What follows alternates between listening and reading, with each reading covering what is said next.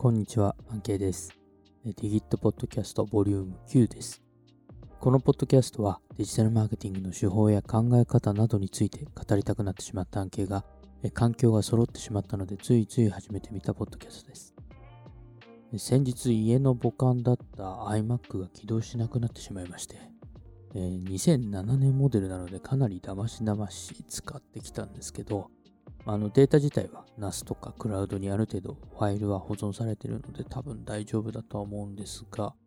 これをきっかけにですね、CD プレイヤーが家からなくなってしまいました。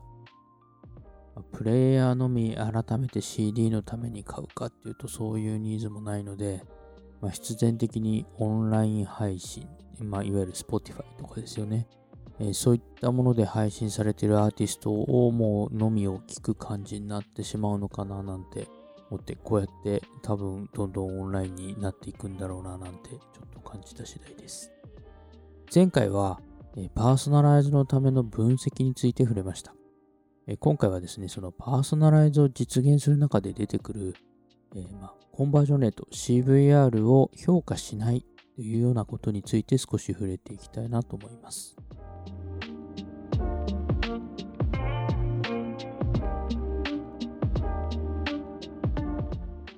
改めて CVR とはというと、コンバージョン率とはというところでいくとですね、えーまあ、コンバージョン率、コンバージョンレートとか、えー CVR って言いますけども、え通常はまあサイトの売り上げですとか、申し込み件数、えこういったものをまあサイトにとって重要になる指標ですね。それを達成した人の割合といった形で表されます。えー訪問者のうち何パーセントが購入完了に到達したかといったような形で、いわゆる完了数割る、ま、訪問者数とかセッション数とか、えーそういった形で計算されるようなところですね。えーまあ、サイト自体にその集客が、トラフィックがある程度こう来ているといったときにですね、どのぐらいコンバージョン数を生み出すかとえーいったところがですね、まあ、ある意味このサイトの力を表すようなもので、だからこそこの CVR、コンバージョン率というのは非常に重要視されているとえーいったところになります。で基本的にこの、えーコンバージョン率を上げていくというところ自体はですね、えーまあ、サイト改善するといったところのアプローチの一つとして捉えられているわけです。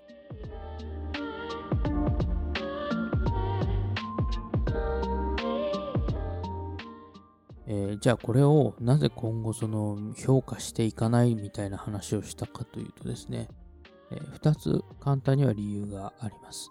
え1つはですね、えーサイトの出来が良くなってきていて、まあ、そもそもそんなにがっつりとコンバージョンレートを上げていくっていうものが難しくなってきてるってとこですね。そしてもう一つがですね、えーここがこのポッドキャストで触れているポイントにもなるんですけども、パーソナライズドされたコミュニケーション、こういったものを行っていく上では、であのもっと重要な指標というのが、まあ、あの出てくるというところになります。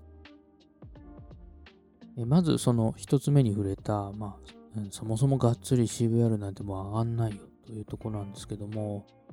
頭打ちになっているというわけではないんですけども、やはりそのある程度改善するとどうしてもその上限っていうのがま出てきます。えー最近のサイトであれば、だいぶその昔と違ってですね、構造がすごく良くなっているので、まあ、そういった意味でコンバージョン率がなかなか上がらなくなるというところなんですよね。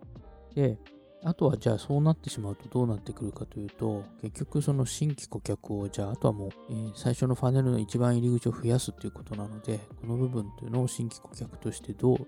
えー捉えていくかですとか、あとは既存の顧客の単価をどう上げていくか、みたいなところに入ってくるというような形になります。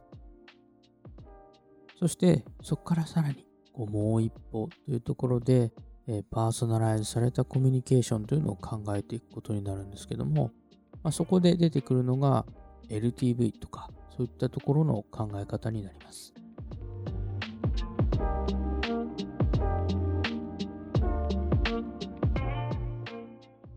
パーソナライズドコミュニケーションで、この LTV を考えていくっていったときに、どういったことかというと、はそのセグメントごとにどう成長させていくかというような視点を考えていくことになるんですよね。で、そこの重要なポイントがこの LTV、ライフタイムバリューになるんですけども、要はサイトでどれだけコミュニケーションやコンバージョンを達成しているかといった、えー、ところの意味として捉えてとりあえずいただいていいかなと思います。もちろんその厳密に言えばですね、え生涯でどのぐらいお金を落としてくれるかといったところになるんですけども、もうちょっとまあエンゲージメントに近いと思っていただいてもいいんじゃないかなと思います。まあ、とはいええー、コマースであれば、えー、直接その人自身がまどのぐらい購買金額があるのか、もしくは購入をしているのかといったところになってくるので、いわゆる繰り返し購買していただくような EC サイトであれば、例えば0回えー、購入している人よりももちろん1回購入している人の方がそれは高くなりますし、さらに、えー、それが1回よりも2回、2回よりは3回というふうになってくるわけですよね。えー、1回購入する人が、じゃあ2回購入してもらうためにはどうしていくかみたいなのが一つそのパーソナライズドコミュニケーションとこの LTV をかん、えー、組み合わせた考え方になっています。例えば、その1回購入している人が、まあ、サイトの全体の何パーセントいて、購入者の、まあ、何パーセントいるのか、さらには平均購入単価みたいなのを整理していくとですね、それを大体こう、1回、えー、2回から3回とか、えー、4回から5回とか、ちょっとこう、大体、えー、5、6段階に分けてですね、整理をしていくと、おおよそ、どのぐらいのボリュームでどういったセグメントがいるかというのを理解することができます。こうすることでですね、じゃあ1回買った人たちが2回買うようになってくれると、大体どのぐらい売り上げが上がるのかと、いったところを、考えていくことができるということになってきます。まあ、これは、あの、統合マーケティングの考え方にもなってくるんですけども、非常にその、じゃあ投資ボリュームをどうしていくかみたいなところも考えやすくなってきます。で、これ今分かりやすくその1回から2回、2回から3回とか、えー、購入金額で、えー、分けただけにしているんですけども、これをさらにこうセグメントをもう少しですね、えー、分けていくことで、じゃあこういったセグメント、特徴がある人たちには次どういうコミュニケーションをすることで、1個上のセグメントになってもらえるかといったことを考えていくのが、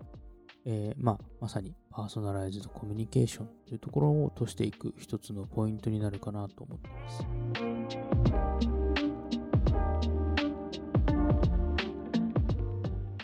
とりあえず今 EC の例として挙げてみたんですけども、えー、これは別に EC がまあ分かりやすいからというだけでですね、例えばメディアサイトであれば定期的に来訪していることですとか、多くの記事を読んでもらうことというのは一つそういったエンゲージメントの指標にはなりますので、ま、そういったものをセグメント分類をしながら、え、どう達成していくか、どのセグメントにどう成長させていくかみたいなことを考えていくと、じゃあその人たちに次どんなものをレコメンドすればセグメントが成長していくかといった視点でパーソナライズドコミュニケーションを設計しやすくなってきます。なので、え、必ずその EC だけではなくてですね、定期的にエンゲージメントをしていくようなサイトであれば、この CVR よりもですね、LTV を見ていくみたいな、え、そういった考え方というのは一つ重要なポイントに、え、特にパーソナライズを実現していく上では重要なポイントになるのではないかなと思っています。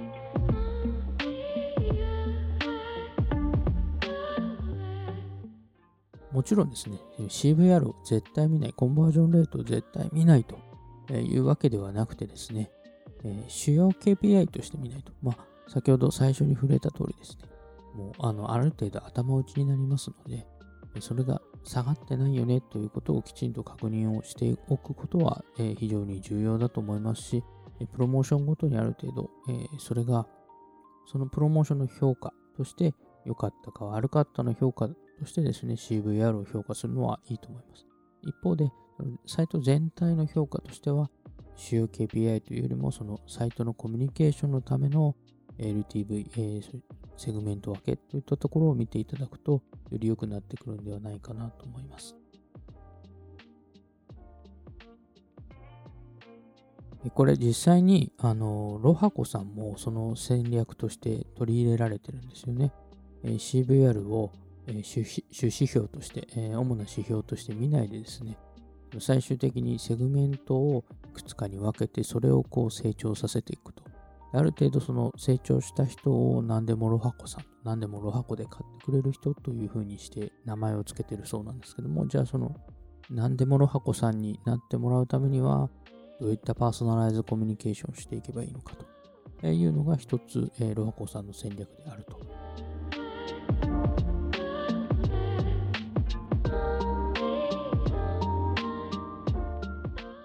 今日の数字です。え今日はですね、えー、北米のデータの専門家たちというのが、まあ、今どのようなトピックですとか、業界動向に注目しているかという調査で、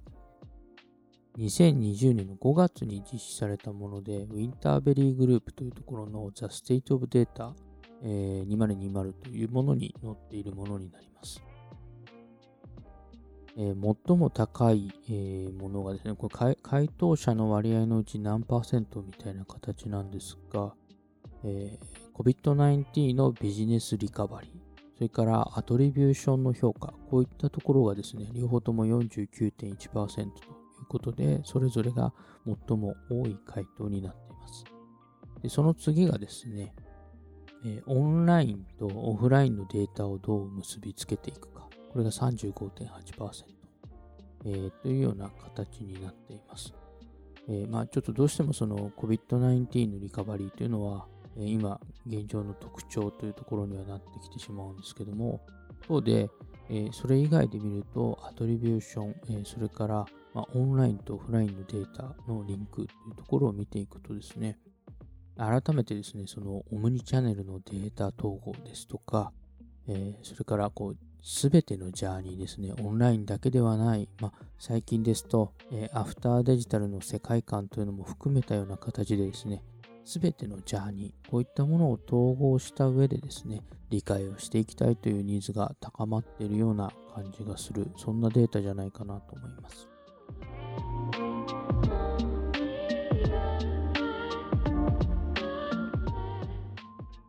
ということでですね、今日は、えー、まあ、これから求められるであろう CVR を評価しないということについて簡単に触れてみました。パーソナライズされたコミュニケーションを実施していくというところでですね、まあ、単純な評価っていうのはなかなか難しくなってくるかなと思います。